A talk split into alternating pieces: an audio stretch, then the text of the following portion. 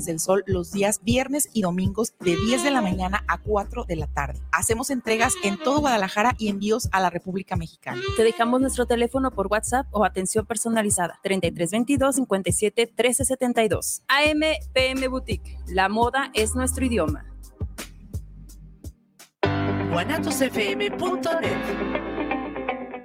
Los comentarios vertidos en este medio de comunicación son de exclusiva responsabilidad de quienes las emiten y no representan necesariamente el pensamiento ni la línea de guanatosfm.net.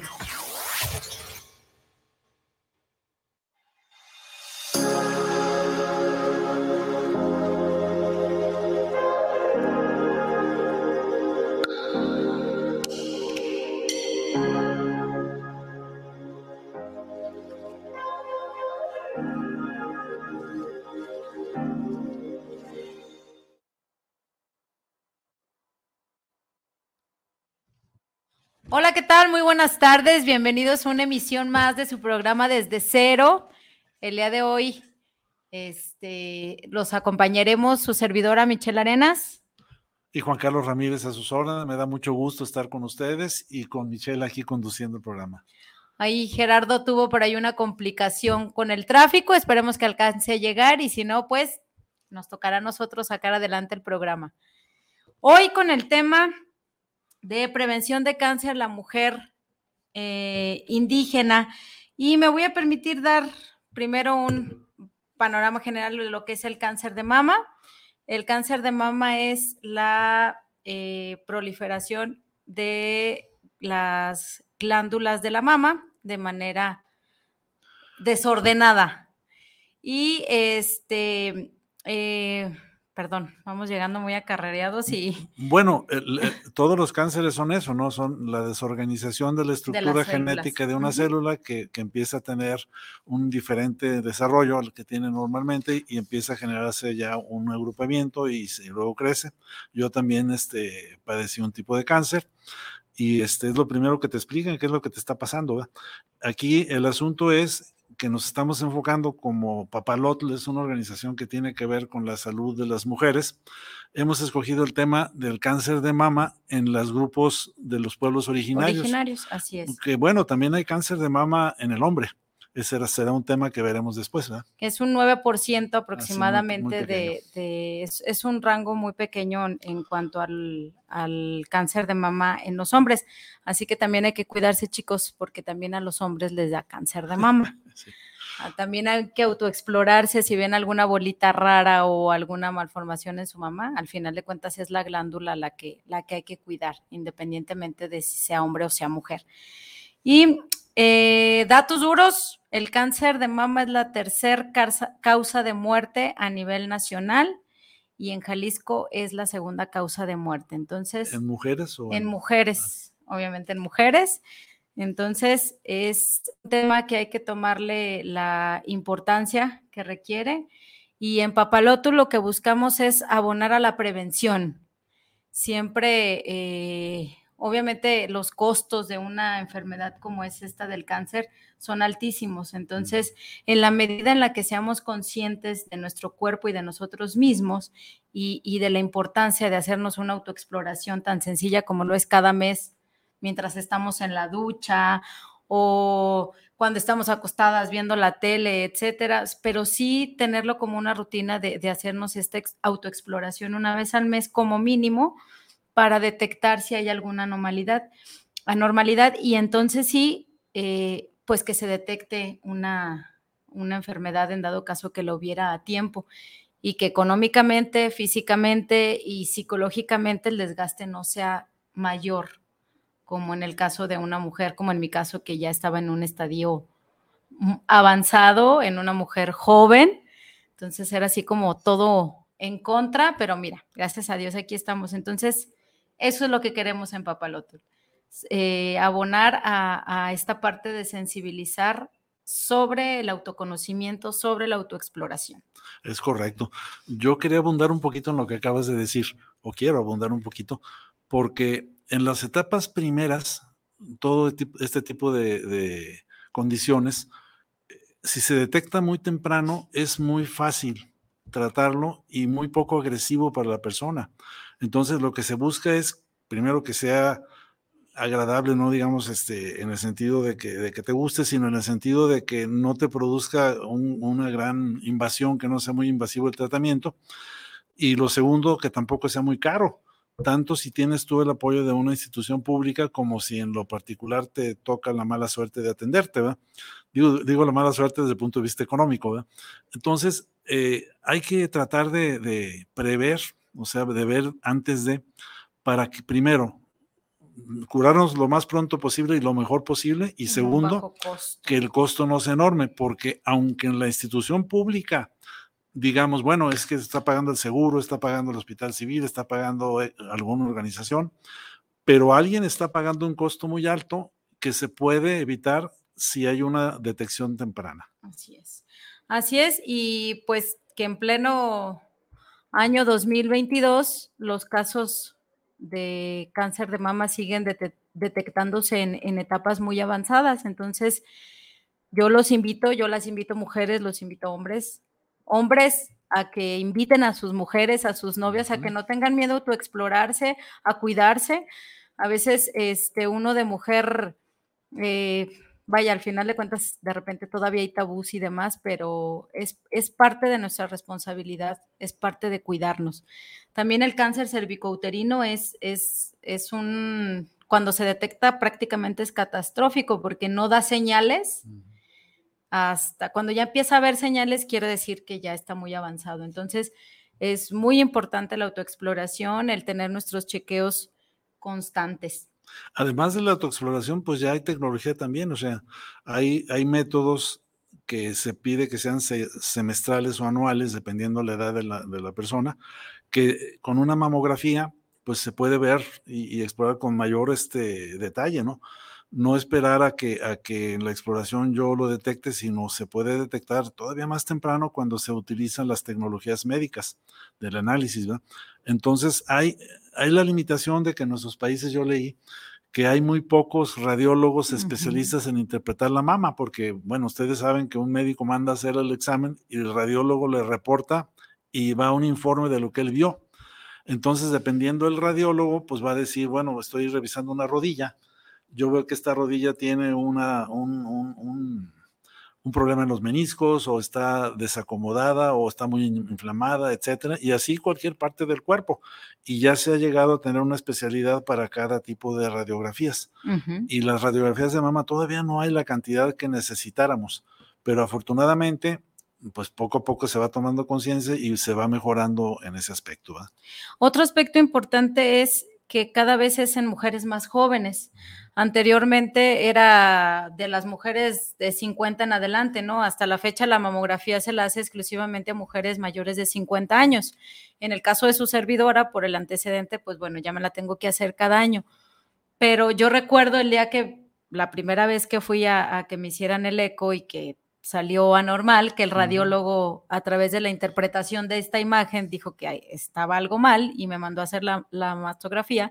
Yo recuerdo que volteé y le dije, oye, pero eso es para viejitas, ¿no? O sea, esa fue pues como mi, mi, reacción en el momento y me, ya él me explicó, sí, pero en tu caso es un estudio complementario, entonces hay que ver.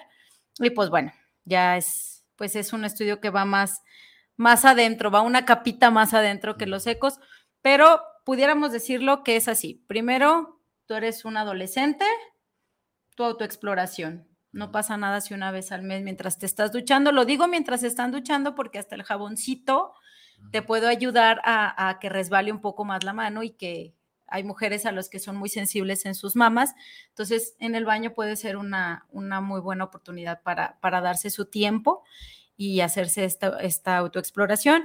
El segundo es el eco, hacerte un eco que no es eh, agresivo, no es como la mastografía, que ya es un estudio que, te implica un poquito más de radiación que el eco. Y pues bueno, ya una mujer adulta pudiera empezar a hacerse sus chequeos con lo que es la, la mastografía. Pero no solo es eso, también es la parte de qué estoy haciendo con mi cuerpo. Hay factores de riesgo que nos, que nos eh, pueden incidir en, en, contraer el cáncer, que puede ser el tabaquismo, el sedentarismo, el, alcoholismo. El alcoholismo. Y el no tener una alimentación balanceada, pues que últimamente decía mi mamá, me comentaba, dice, yo nunca había visto en el hospital niños con gastritis y ahora hay niños de 6, 7 años que tienen gastritis. Entonces, la alimentación también tiene mucho que ver, tratar de, comer en la medida de lo posible cosas más saludables. Hablas de tu mamá porque ella es enfermera. Mi mamá es enfermera. Ahí tengo enfermera en casa. Por fortuna, fui afortunada en ese sentido. Pero además en un hospital público en el cual ella puede ver toda la estadística y todos los ingresos que llegan, porque es un hospital que tiene especialidades, ¿verdad? Sí, es allí. De hecho, es enfermera especialista. Así es. Entonces, bueno, para aterrizar el tema, que es sobre las mujeres indígenas, eh, les voy a confesar, traté de buscar información estadística que me dijera cuántas mujeres han padecido cáncer de mama, que me dijeran cuáles son las enfermedades o, cuáles son los, las enfermedades de, estas mujeres indígenas. Y me topé con una realidad que creo que es alarmante porque no hay información igual, si alguien tiene algún dato y que me diga, burra, no supiste buscar, estoy, estoy abierta a, este, y pues bueno, vamos. Vamos a un corte. A un corte. Israel, por favor. Nos vemos en un ratito. Y continuamos con el tema.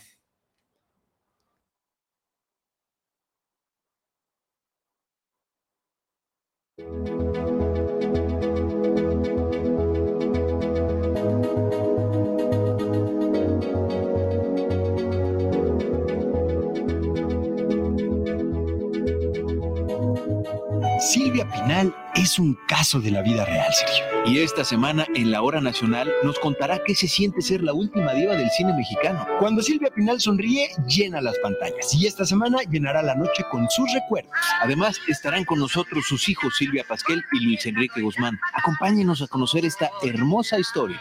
Somos sus amigos Sergio Bonilla y Orlando Abad. Los esperamos este domingo en la Hora Nacional. Esta es una producción de RTC de la Secretaría de Gobernación, Gobierno de México guanatosfm.net. Viviendo lo Divino, un programa donde encontrarás herramientas e información para tu desarrollo personal y espiritual. Nueva emisión los miércoles a las 9 de la noche en guanatosfm.net y la fanpage de Viviendo lo Divino. Empresa Mexicana de Educación Financiera y Desarrollo Empresarial, con 12 años de experiencia, te ofrece ganancias mensuales con interés compuesto mejor que cualquier banco o casa de ahorro. Llámanos al teléfono 33 12 44 34 05. Semillas JS los invita a escuchar su programa Luz y Suelo todos los viernes de 7.30 a 8.30 de la noche por esta señal de guanatosfm.net. Llega la marcha Zombie 2022 este 29 de octubre, ven y marcha con nosotros. Saldremos desde la Minerva en punto de las 2 de la tarde para concluir en Plaza Liberación con un magno concierto. Inscribe tu carro alegórico y caracterízate. Tendremos premios en efectivo. Más información al 3338 41 18 87. ¿Quieres unirte? No lo pienses más. Te esperamos. 3338 41 18 87.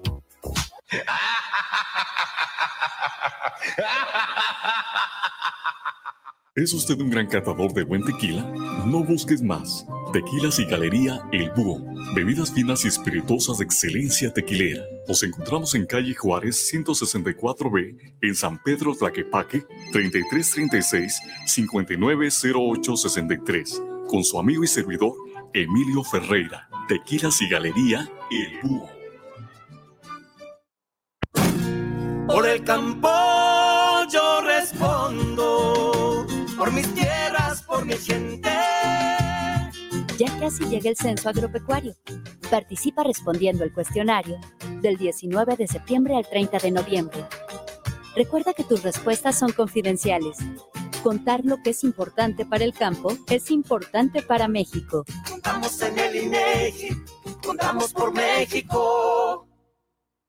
Habla Andrés Manuel López Obrador. No somos iguales durante los gobiernos neoliberales. No se redujo el número de delitos del foro federal en 30%. Mucho menos se sabe porque la prensa no lo informa, que con Fox aumentó el número de homicidios en 1.6, con Calderón casi 200%, con Peña Nieto 60%. Nosotros lo hemos disminuido en 10%, porque la paz es fruto de la justicia. Cuarto informe. Atrevida, formal, divertida, única. ¿Cuál es tu estilo? Estela Boutique tiene la moda que buscas. Ropa importada y de línea que resalta tu belleza y personalidad. Comprueba nuestra variedad, calidad y precio justo. Te esperamos en Venustiano Carranza, número 696, en la Colonia Constitución. Nuestra línea telefónica está a tus órdenes. 9627-4131. Búscanos en Facebook. ST e-L-L-A-Boutique. Estela-Boutique. Habla Andrés Manuel López Obrador. No somos iguales. Antes los gobiernos neoliberales utilizaban el dinero del pueblo, el dinero del presupuesto, que es dinero sagrado, para rescatar a los banqueros. Ahora el presupuesto llega al pueblo a través del Banco del Bienestar. Esta sucursal está en Parras, Coahuila la tierra que vio nacer al apóstol de la democracia, Francisco y Madero. Cuarto informe. Gobierno de México. En esta vida, todo cambia, evoluciona, y en Tocando lo Divino no es la excepción. Ahora que cumplimos 15 años, nos transformamos en una mejor versión de nosotros mismos, ya que estamos viviendo lo divino un programa con diálogos para el desarrollo personal y espiritual. Nueva emisión los miércoles a las 9 de la noche en guanatosfm.net y la fanpage de Tocando lo Divino.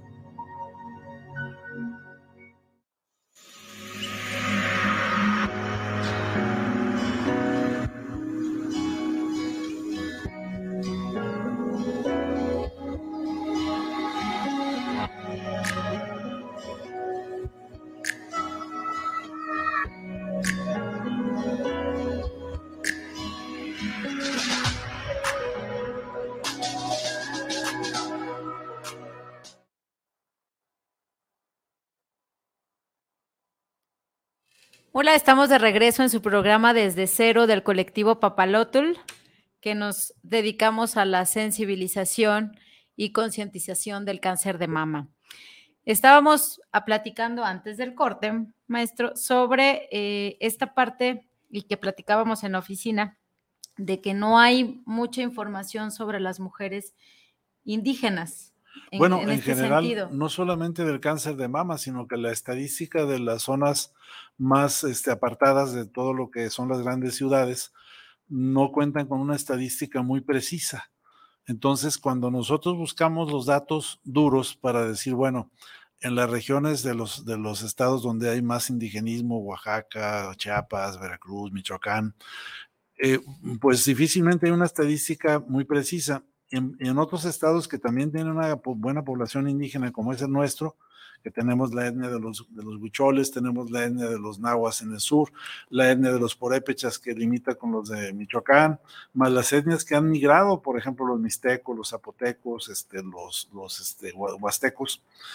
Eh, no, no tenemos una estadística muy precisa, pero sí sabemos que siguen una tendencia general de lo que es el, la estadística eh, nacional, ¿verdad? Así es. Y comentábamos que cuántas mujeres no murieron quizá de cáncer de mama y ni siquiera se dieron cuenta. O, lo que es peor, las que no alcanzaron a llegar a las enfermedades de segundo nivel, porque se mueren por enfermedades gastrointestinales o por, enfermedades pulmonares básicas que serían muy fácilmente curables si tuvieran acceso a una atención hospitalaria de primer nivel, digamos, no de especialidad, pero sí de un médico general, ¿verdad? Aunque no lo creamos, todavía en nuestro país y en nuestro estado hay zonas en donde llegas tú más rápido a Nueva York que a la, Barranca del Cobre de la Tarahumara, por ejemplo, ¿verdad? o a, San Andrés Coamiata en Jalisco, tardas más en llegar ahí que en llegar a París, ¿verdad? ¿Por qué? Porque el transporte está muy, muy poco desarrollado y entonces la gente está prácticamente aislada. Y claro, la medicina tradicional hace un gran papel porque tiene toda una serie de sistemas y además ya hay una, según me decía Michelle en la estadística, hay una, digamos que inmunidad natural de las, de las este, personas con cierto tipo de genética que incluye a los pueblos originarios. En cambio, la raza blanca aria, pues es la que está, tiene las estadísticas más terribles. Ah, pues ya que tocó el tema del gen, eh, me pareció una información muy interesante que quiero compartirla con ustedes y que no conocía, y yo creo que a lo mejor muchos de ustedes tampoco la conocen.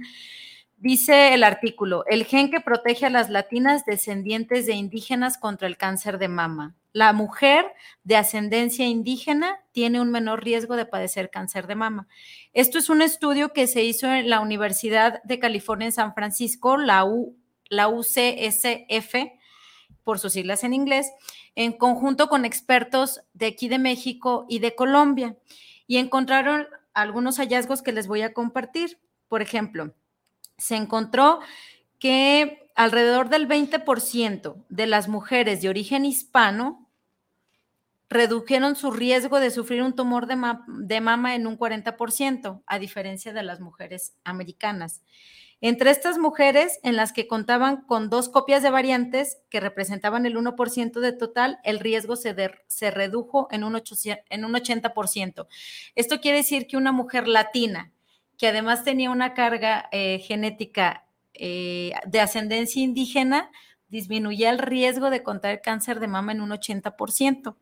Y esto se da debido a que... Ah, es, este gen es un gen del, cromosoma 6, espero no decirlo mal y que no me vayan a regañar después, pero lo voy a leer textual. Dice, esta variante genética se encuentra en el cromosoma 6 y proporciona una mayor protección contra el cáncer de mama de receptores de estrógenos negativos, que es el tipo de tumor más agresivo y contra el cual en la actualidad no hay forma de protegerse qué maravilla. Yo no tenía conocimiento de esto y, algo más para sentirnos orgullosos de nuestras raíces, ¿no? Que, hasta en esa parte nos siguen cuidando y salvaguardando. Entonces, eh, también dice que este gen evita o tiene la mama menos densa, es una mama menos densa y esto ayuda a que no haya este tanto riesgo de tener cáncer de mama. Y que sea más sencillo de tratar. Yo también en lo que pude leer, se hablan en los reportes científicos, en artículos científicos, que los tumores son más complicados mientras más densa sea la mama de la, de la persona que lo padece. Mientras más eh, densa es más complicado darse cuenta y además es más complicado tratarlo. Y cuando ya está en etapas posteriores, pues tiene consecuencias más, más difíciles. Pero nuestras razas autóctonas, pues tienen esa ventaja y además de eso, la cultura de la mujer de los pueblos originarios tiene una alimentación mucho más sana. Así es. O sea, la alimentación no está industrializada. Se ha hecho una correlación estadística entre el aumento de los casos de cáncer de mama con la occidentalización de nuestra alimentación porque lo peor que hay para, para todos los cánceres en general son las comidas procesadas, industrializadas y con aditivos y con químicas. Conservadores, ya todo tiene conservadores. Así es. Entonces, eso es lo primero que le dicen a uno cuando está en tratamiento prácticamente de cualquier condición, ¿verdad? Bien sea diabetes, hipertensión, cáncer, lo que sea, siempre la alimentación es lo primero que hay que modificar. Y gracias a Dios, nuestra tendencia histórica de nuestra alimentación es muy sana, o sea, son muchas plantas, son muchas frutas, son muchas verduras, tenemos muchísimas aquí, las podemos comer crudas y muy baratas comprarlas todo el año. Yo tenía una amiga rusa que me decía, era una, era una instructora de equitación que trabajaba en el Estado Mayor Presidencial enseñando a montar a los, a los, antiguos guardias presidenciales, ¿no? Y ella decía, me sorprende cómo ustedes compran piña enlatada si la piña es originaria de México y en general de Latinoamérica, y la tienen cruda, ¿para qué la compran en lata? Y voy al supermercado y veo latas de todo. Dice, en Rusia yo lo entiendo, dice, porque ahí seis meses del año no hay ninguna verdura ni ninguna planta. Entonces vivimos de conservas, no tanto de latas, dijo. Pero yo voy al súper aquí y veo como si estuviera en Finlandia, porque en Finlandia, yo tuve un amigo que ahí vivió y dice, en Finlandia solamente hay dos platillos, pescado rojo o pescado blanco. Y si quieres poner verduras, pues te cuestan carísimas. Y frutas, no, pues son de fiesta. Ni se diga. Entonces, pues tenemos esa gran ventaja y es lo primero que hay que hablar de prevención, una buena alimentación. A eso me refería con, ser conscientes hasta con lo que nos llevamos a la boca. Así es. Y, y, tener, pues a mí me pareció muy, muy interesante este nuevo hallazgo y para las mujeres que, que están padeciéndolo, me parece que es una, una lucecita en el camino que a lo mejor a través de estas investigaciones puedan ahondar un poquito más y puedan descubrir algo que nos, que nos ayude a, a, que no sea ni tan agresivo o no sé, buscar la manera de que sea una lucecita para las mujeres que padecen el cáncer de mama. Y bueno, eh, dentro de lo que también estuve investigando, porque hice mi tarea, muchachos, no crean que no, es que eh, a través del Instituto Nacional Indigenista, el INE, eh, que fue por ahí del 1900, se crearon las primeras políticas para crear las condiciones para apoyar a estas mujeres indígenas en cuanto a los temas de salud. Y se crearon algunos programas para fortalecer esta parte. Uno de ellos fue la Casa de la Mujer Indígena. Estas casas eh, inicialmente fueron cinco, se ubicaron en Oaxaca, en Chiapas, en, Guerrero y en Chihuahua. Y lo que se pretendía era, eh, o lo que se hizo con estas casas era juntar lo que es la medicina tradicional indígena con la medicina como la conocemos nosotros, la medicina alópata, que me corregía el, maestro hace un momento porque me equivoqué. y eh, fue como, fue como las, las bases o los pioneros para empezar a, a, este grupo de mujeres, empezar a, cuidarlas en, en cuanto a su salud. Ahora, también platicábamos que la prevención no es solamente de la mujer, sino es una cuestión familiar. Ya la medicina actual en general trata de abordar todas las condiciones, bien sean psicológicas, bien sean físicas, bien sean, eh, ¿cómo se llama?, ambientales, a través del núcleo familiar, que es la unidad mínima, ¿verdad? Entonces, comentábamos lo importante que es que los niños desde que están chiquitos entiendan que hay que cuidar su cuerpo y qué cosas tienen que hacer para cuidarlo además de la escuela, que la escuela ha avanzado muchísimo ya en la concientización de la, de la gente, al menos la escuela pública, porque ya sabemos esos programas cuáles son y qué se dice, pues en la casa iniciar con eso desde muy chicos y chicas, ¿verdad? ¿Por qué? Pues porque si desde chiquitos se acostumbran, esas costumbres se vuelven ya hábitos y los hábitos es. lo que queremos lograr. Entonces, este, si la familia luchas contra el principal enemigo pensamos nosotros de todo lo que es la autoexploración, que viene siendo la sexualización y, este, y prohibición de tocar y explorar diferentes partes del cuerpo que se siente que son tabú y que eso viene de nuestra educación y de nuestra cultura judio-cristiana, en donde en la mujer los senos o las mamas pues son una parte tabú, o sea que no se puede tocar ni mostrar. E, eso aunque bueno, es parte de nuestra educación, nuestra cultura, etcétera, pero desde el punto de vista de la condición del cáncer, es una barrera. Es una barrera que puede impedir que, las, que muchas de las personas que podrían detectarlo en muy buen momento, pues se detienen porque hay una, un imperativo moral, ¿verdad? Yo le comparto mi experiencia, maestro. Cuando yo me detectaron la primer bolita que me salió, les voy a compartir rápidamente cómo fue lo mío yo fui, hice lo propio, salí, salió el eco, fui con la ginecóloga. Tuve tres opciones en ese momento que la doctora me dio. Una fue una punción, que era sacar líquido y mandarlo a analizar. Lo otro era irme directamente a retirar completamente el, el tumorcito o la bolita. Y la tercera opción era esperarme seis meses a ver si esa cosa cambiaba. Obviamente la tercera dije definitivamente no. La segunda dije yo meterme un quirófano, tampoco vámonos por la punción. Me hizo una punción, fueron los 15 días más terribles de mi vida porque pues, no tenía el resultado, llegó el resultado, era un tumor benigno. Yo les estoy hablando de septiembre del 2017. Para febrero del 2018, cumplo años yo en febrero, y pues me puse a hacer ejercicio y demás, y, y bajé un poco de peso Entonces, me noté esa bolita más grande. Dije, ok. En el mismo lugar. En el mismo lugar, nada más más grande. Se los confieso. Me hice tonta. Dije, no, no pasa nada. Este, yo tuve la fortuna de ir a la universidad, me considero una mujer eh, preparada. hasta cierto punto y dije, no, esto no es nada. Me hice tonta todo febrero. Llega marzo y la bolita más grande. Entonces fui con una prima y le dije, oye, pues, que es médico, le dije, fíjate que la bolita así y así, deja de estarte haciendo tonta y vete a hacer el eco. Soy mamá. Entonces no se me acomodaban los tiempos con el trabajo, la niña y demás, entonces lo fui postergando.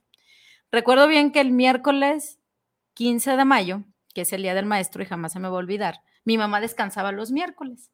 Entonces dije, me queda perfecto, le dejo a la niña el martes en la noche y yo me voy temprano a hacerme el estudio, porque yo tenía que entrar a trabajar a las 9 de la mañana. Llego y oh sorpresa, yo no me di cuenta del tiempo que había transcurrido hasta que me marca mi jefa y me dice, oye, Michelle, ¿todo bien? Y yo, sí. Dices que son 9.20 y tú nunca llegas tarde. Ahí entendí que algo estaba mal porque el radiólogo seguía duro y dale y duro y dale en mi mamá. Dije, algo no está bien. Pues bueno, ya salió la sorpresa.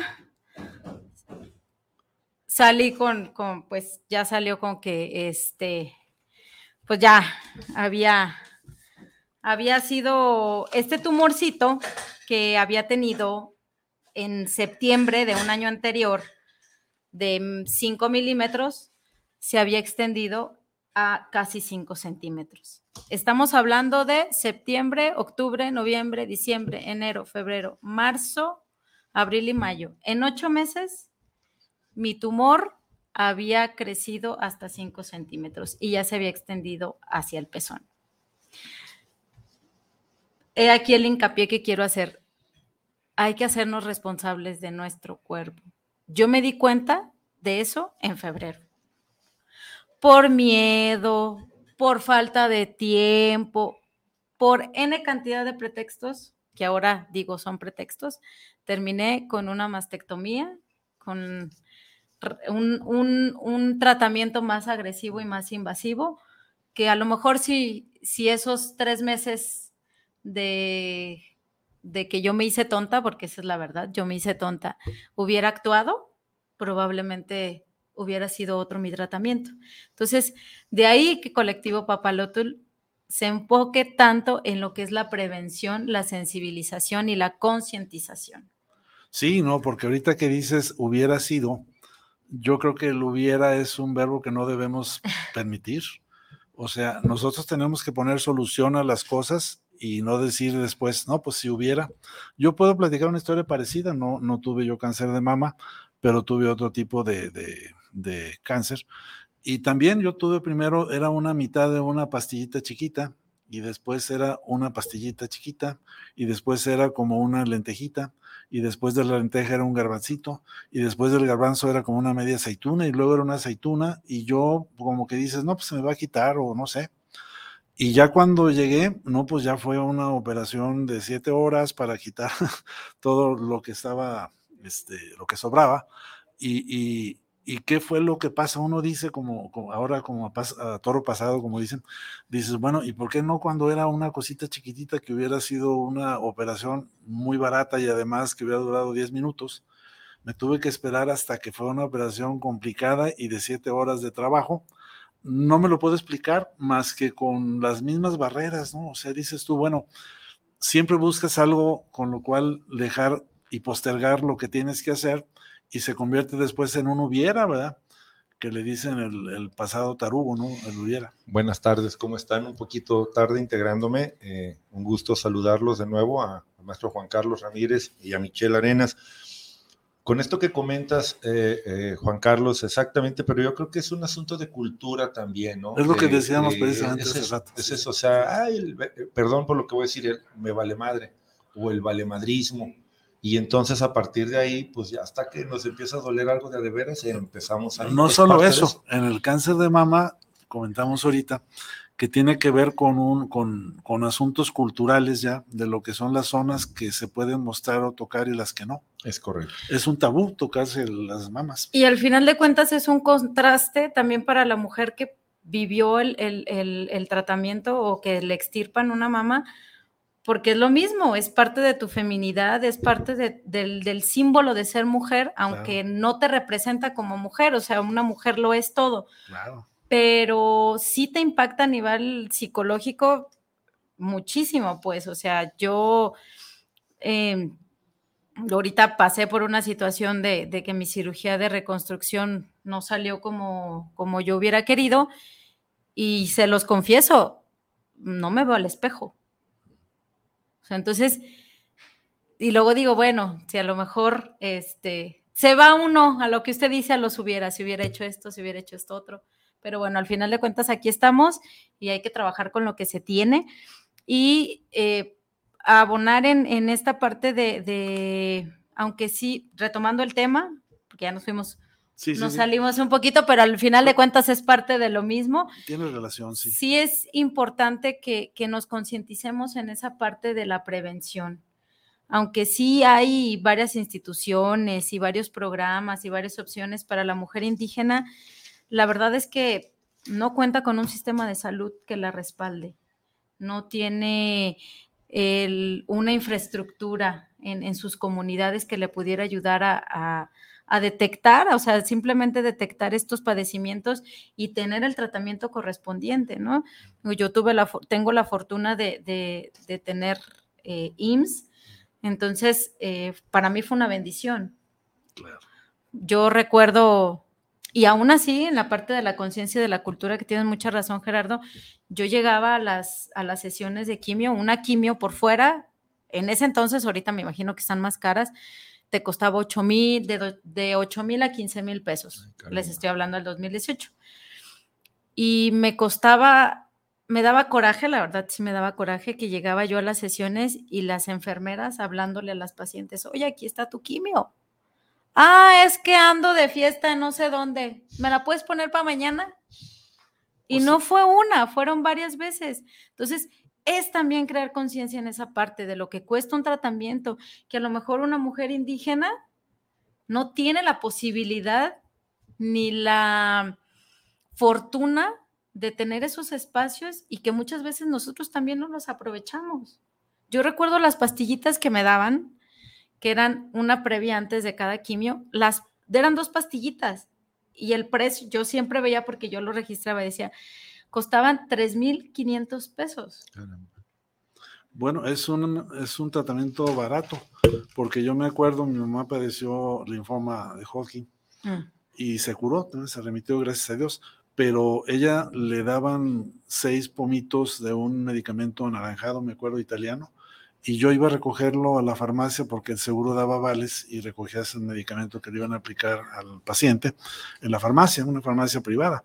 Entonces yo un día pregunté cuánto costaba cada pomito de esos y costaba 70 mil pesos cada pomito y cada mes eran seis. ¿Cuántas pastillas traía el pomito? No, eran, inyecciones, o sea, se ponía por vía intravenosa. Yo tuve la fortuna, parte de mi tratamiento al final fue eh, algo que le llaman trastuzumab que es como una vacuna, es como un agente inmune, como que le cerraron a la llave para que yo no siguiera produciendo eso. La última fue en la transición de, el cambio de, administración y la última ya no me la dieron porque esa vacunita cuesta, o a, a mí me costaba porque yo firmaba las hojas para llevarla, bueno, no a mí, a todos nosotros, porque al final de cuentas es del sistema de salud, costaba 53 mil pesos. Me la daban cada mes durante un año.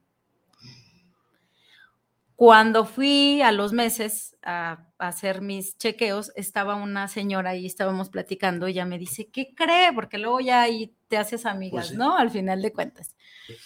Y me decía, ¿qué crees? Fui afortunada. Y yo, ¿cómo que fuiste afortunada? Dice, sí, sí me van a dar el trastuzumab. Cuando yo estaba, cuando a mí me estaban atendiendo, no era una opción A, era parte de mi tratamiento. Para ella fue una bendición porque de 80, me acuerdo y hasta se me quedaba la voz porque de 81 mujeres, y eso me lo contó allí en la clínica, de 81 mujeres, ella fue la afortunada. O sea que dejaron a 80 mujeres sin la posibilidad de ese tratamiento. Por el costo. Entonces, dije, wow, o sea, tenemos que hacer algo, tenemos que cuidarnos nuestras instituciones, perdón porque que me apasiona mucho en este tema, pero yo, mucha gente se queja del IMSS y que las mil horas y, y las viejas prepotentes y demás y lo que tú quieras, pero yo soy una agradecida al 100% del sistema de salud. Gracias al sistema de salud yo estoy viva. Claro. Entonces, sí, yo sabía que me iba a tardar seis, siete horas, yo me llevaba mi comida, yo me estaba ahí. O sea, hay que cuidar y, ser agradecidos y salvaguardar nuestras instituciones. Sí, no, volviendo a la cuestión de los pueblos originarios, qué gran suerte tuvimos de estar en un lugar donde hay la tecnología y hay la posibilidad de que te den el servicio. Así es. Cuando yo pienso en, una persona que vive en la sierra de, de Mezquitico, que vive en, los lugares de la Mixteca o en, el Nayar o en donde sea, porque tenemos una infinidad de, pueblos originarios que no tienen acceso ni siquiera al, médico familiar, mucho menos a la especialidad. Entonces, nos ubicamos en el problema de la mayor parte de la, de la población, ¿verdad? Y eso es lo que con la prevención se, se logra abatir. Si logramos educar para que haya prevención, habrá menos costo en los tratamientos y se pueden extender mucho más y se irá desarrollando la red para que la atención médica y la atención hospitalaria sea más generalizada como se supone que está garantizada por ley. Por la Constitución. Como está en el papel, nada más. Bueno, en el papel. En el papel. De la Constitución. Se queda solo ahí. es correcto. En el derecho a la, a la, a la salud. Eh, eh, me hacen reflexionar con lo que estoy escuchando, de lo que comentan efectivamente. Bueno, pues no sé si afortunadamente, digo esto porque cada vez batallamos más quienes habitamos en esta zona metropolitana de Guadalajara, pues se supondría que tenemos los servicios médicos a la, pues a la mano, se supondría, porque la verdad hay mucha gente que no tiene este acceso. Ahora, si esto sucede en una ciudad como Guadalajara, pues ¿qué pasa en el campo? ¿Qué pasa en la zona rural? Efectivamente, donde faltan ahí las cabeceras de municipio, las cabeceras regionales, que acude la gente, eh, pues con todos los años que tiene, a atenderse de cualquier mal, de cualquier enfermedad pero en el caso específico del cáncer de mama, pues es una situación desafortunada, muy, muy desafortunada, que pues no sé cuántos años tardará en corregirse. No, y, pues recordar que aunque ya hay muchas instituciones y lugares en los que se apoya a la mujer indígena para salvaguardar su integridad física, pues estamos en pañales. Entonces, no hay, no existe la infraestructura, no existe ni, ni los accesos, como hablábamos, algo tan sencillo como para poder accesar a las comunidades es muy complicado. Que me diga de poder llevar un mastógrafo o poder hacerle llegar a la mujer el, aparato para el eco la radiografía, etcétera. Entonces, sí siento que nos falta mucho como sociedad en ese sentido. Sí. Hemos detectado dos grandes problemas. El primero, el que dices, el problema económico y este de preparación de gente preparada, pero volvemos también al problema cultural problema cultural es que no se educa a los niños y a las niñas a la autoexploración y a la conciencia del cuerpo. O sea, seguimos siendo, según nuestra cultura judio-cristiana occidental, seguimos siendo entes este, sin cuerpo. Así es. Pareciera que somos puramente espíritu, aspiraciones, sentimientos, etcétera, y el cuerpo es la base de todo. Si el cuerpo se destruye, se acaba todo lo demás. Y es pecaminoso observarse el cuerpo. Además, entramos ya en las cuestiones morales o, o, de la cultura ya de la intimidad. Y eso tiene que cambiar, digo, por cuestión práctica y primero, primero, y segundo, porque no es, no es lógico. O sea, si yo quiero estar saludable y yo mismo me estoy bloqueando el acceso a la salud a través de la prevención y el autoconocimiento, Así es. Pues estamos bien. Y otra cosa que yo quería comentar porque hace rato que hablábamos y decíamos de que si yo viera, etcétera, como pensando mucho en el pasado, yo oí una frase una vez de Woody Allen, bueno, no es ningún filósofo, pero pues dijo algo que me pareció bien. Alguien le preguntó, oye, ¿usted le da importancia al futuro? porque ya ven que ahora dice, no, el aquí y el, ahora. El aquí y el ahora. Y él dijo, claro que le doy importancia, en el futuro voy a vivir el resto de mi vida. entonces hay que tomar providencias ahorita, porque el futuro va a ser lo, que, lo único que vamos a tener después. Y que no va, no va a haber dinero que alcance y no va a haber sociedad que alcance para tratar todas las enfermedades que nos estamos creando nosotros mismos. No, y la misma sociedad nos las está produciendo. Así es. Ahorita que hablabas de la, de la cuestión de las ciudades, este, Gerardo, atinadamente, bueno, es que la ciudad también nos enferma. O sea, la contaminación también es una fuente de las más importantes en cuanto a la a, la creación de cáncer y de muchas otras enfermedades. Y simplemente el aire que respiramos, pues es un aire que no, no es. No está 100% puro. Y vamos corriendo porque tengo prisa, voy a comprar este, en el súper esto, aquello y lo otro, y compras cosas que también son cancerígenas, y así nos la llevamos, ¿no? Y que no hay que fumar, ¿no? Pero con el nervio me dan ganas. Y después, pues es que el fin de semana me quiero relajar y, y no nos faltan los pretextos, ¿verdad? Así es. Voy a permitirme mandar unos saludos. Dice José Luis Ramírez, saludos para el programa desde cero. Isabel Rojas, saludos para el programa desde Tlaquepaque. Carla Verónica Ruiz, saludos para el programa de Papalotul. Diana Gutiérrez, saludos para el programa desde la Ciudad de México. Muchas gracias por sus saludos y por escucharnos jueves a jueves. Pero bueno, pues es un tema que da para mucho, es, es un tema que, que hay que abordar desde muchos aspectos y trataremos de estarlo haciendo aquí en, su programa desde cero para, para informar, para platicar, para debatir temas tan importantes como es nuestra salud. Desde cero, con el punto de vista de tres generaciones. Ese es el lema. Una de esas generaciones llegó tarde, pero aquí estamos con mucho gusto. Pero llegaste, pero llegaste, Gerardo. venía patinando, la verdad, pero muy bien me imagino que ya dieron a conocer algunas cifras. Algunas no, fíjate que cifras no, si quieres compartirles al sí, auditorio. Yo estuve checando cifras del INEGI y me voy a permitir eh, comentar. Una nota informativa que chequé primero son datos del INEGI en el periódico El Financiero, que dice que después de la pandemia se disparó, eh, se disparó eh, el la atención o el contagio, no sé si llamarle contagio, no sé, ahí soy ignorante en ese sentido, se, se, disparó el 35% los casos de cáncer de mama. La incidencia, diríamos. La incidencia sería, sí, tienes razón, no Juan Carlos, la incidencia de casos de mama se disparó en 35% luego de la pandemia es un dato que me llamó mucho la atención. Muchísimo, es porque la gente dejó de ir, obvio, cuando nos encerraron, cuando quedamos, mucha gente que iba a sus, me imagino, a, sus este, chequeos. chequeos, a sus tratamientos, dejó de ir. Y entonces eso originó que pasaran de una cifra que tengo por aquí de 8.723 a 11.746 casos tan solo en el año 2021, el año pasado. El año pasado. Wow. Ahorita que dijiste de datos, creo que yo lo tenía por aquí, nada más para que vean al año cuánto nos va a costar, según una estadística que, sacaron, lo que va a costar. Mm, lo que nos va a costar como sociedad.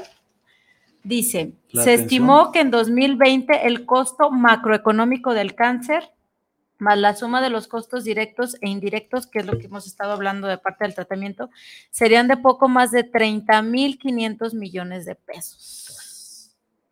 No más del cáncer. No contamos con la diabetes, no contamos con eh, los problemas del riñón, etcétera. Entonces, hay que cuidarse. Así es. Mira, otra situación que tengo aquí dice la tasa de incidencia en torno eh, de tumor maligno de mama a escala nacional es de 18.55 casos por cada 100 mil habitantes de 20 años y más. Y otro dato que me llamó la atención, la Ciudad de México tiene el mayor número de, el, el mayor número de casos con 2.429. Le sigue Veracruz con 1.057 y en tercer lugar está Jalisco con 1.006 casos.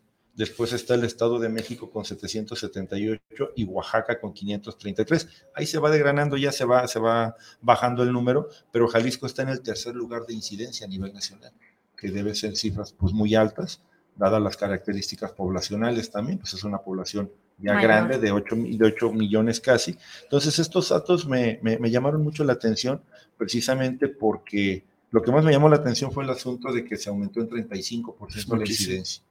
Por el asunto de eh, cuando pues, el COVID-19 no fue la gente, se dejó de atender y ahí fue donde se notó, ahí fue donde se reflejó realmente toda esta situación. Pues yo les compartí que en ocho meses mi tumor había cambiado por completo. Entonces, suena muy coherente la, la estadística, ¿no? Que, que, ese tiempo sirvió para, para que se disparara más.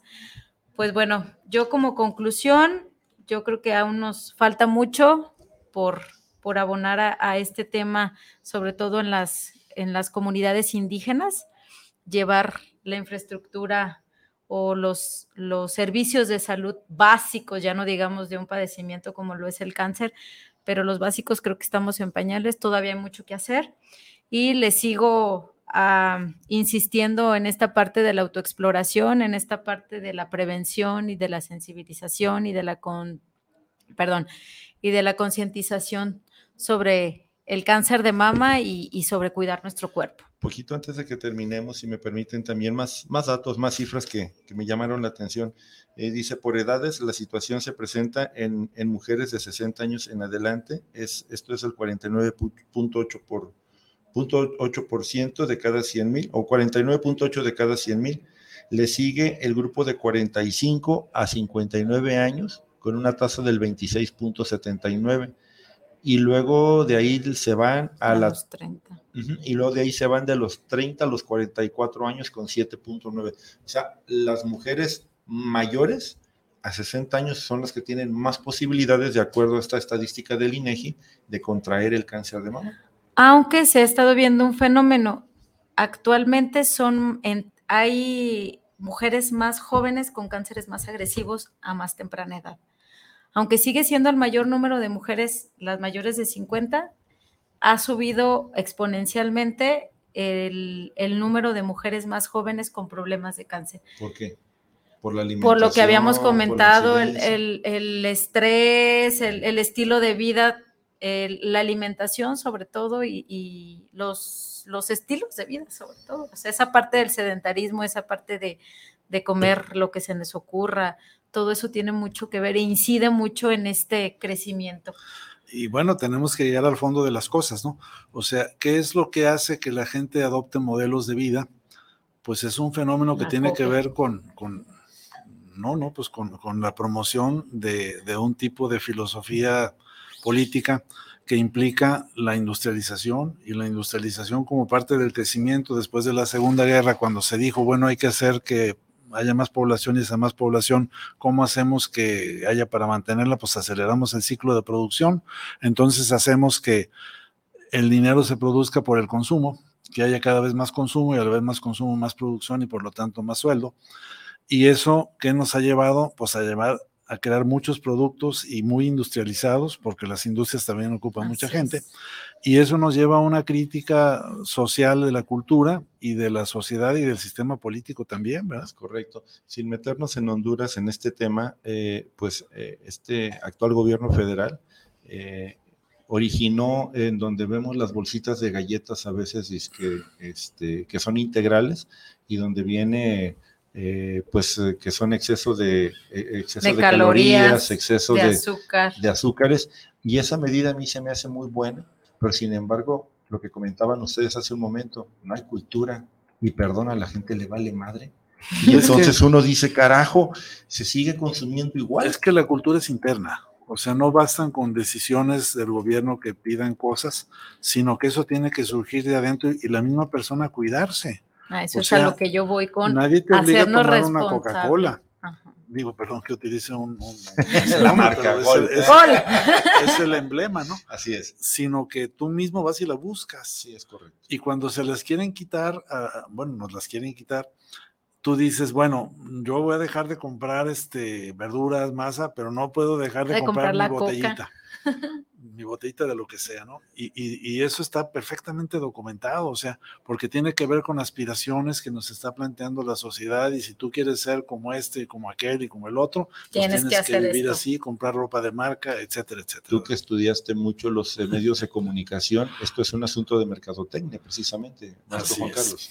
Es eso, o sea, un de una mala aplicación de la mercadotecnia. Más la... inducida, pues, al, al, ahora sí que al capitalismo, al, al ganar por ganar, sin que pues interese la salud en lo mínimo, en lo más absoluto de la gente o de aquellos consumidores. Es que todas las ciencias, y eso lo sabemos de hace mucho, tienen dos filos, como la espada de Damocles, ¿no?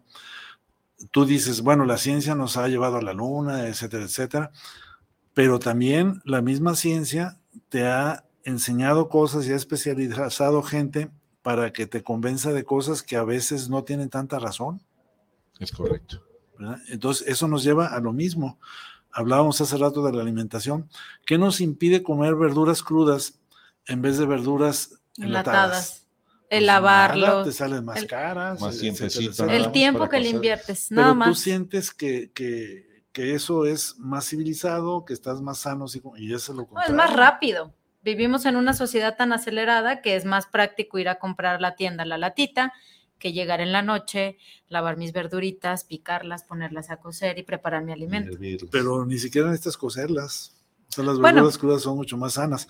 Yo digo que sí tiene un componente de, de, salud, porque antes las verduras se, contaminaban muy fácil. se regaban con aguas negras, etc. Entonces te comías una lechuga y casi, casi ya tenías este, amibas, ¿verdad? Pero ya ahora pues hay otras formas de, desinfectar y son muy rápidas, muy fáciles, pero nos quedamos con las ideas que en su tiempo fueron funcionales, pero ahorita ya no tanto. Así es. Cerramos muy interesante el programa, nos tenemos que ir. Eh, muchas gracias, eh, maestro Juan Carlos. Muchas gracias, Michelle. Me tocó llegar tarde, reitero, pero me está tocando cerrar el programa. Su servidor también, Gerardo Rico.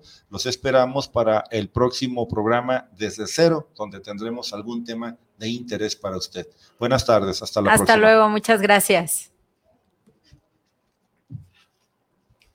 Bueno, como que no nos cortan y pues. pues nosotros seguimos hablando si no nos cortan. no, bueno, como dice un amigo, nunca es tarde para que llegue un amigo. Entonces no te preocupes. Muchas gracias. bienvenido porque aportaste cosas muy importantes con las cuestiones de los datos duros que nosotros no que no teníamos los contratiempos en ocasiones con este típico eh, tráfico. que hay en la zona metropolitana de Guadalajara y varias cosas ahí. Pues Igual. Nosotros vamos a seguirle ¿no? hasta que nos corten. Hasta que nos corten. Si tienen, voy a aprovechar entonces, si no nos cortan, si tienen algún tema que decían que platiquemos o que traigamos aquí a la mesa, por favor, este, a través de, de, les voy a pasar las redes sociales. Estoy como, estamos como colectivo Papalotul en Facebook.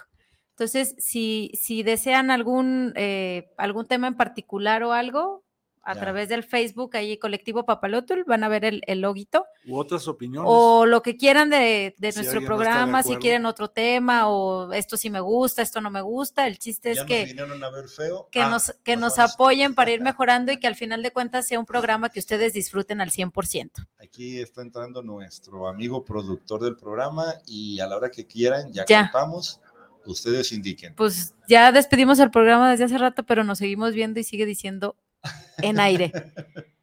Estamos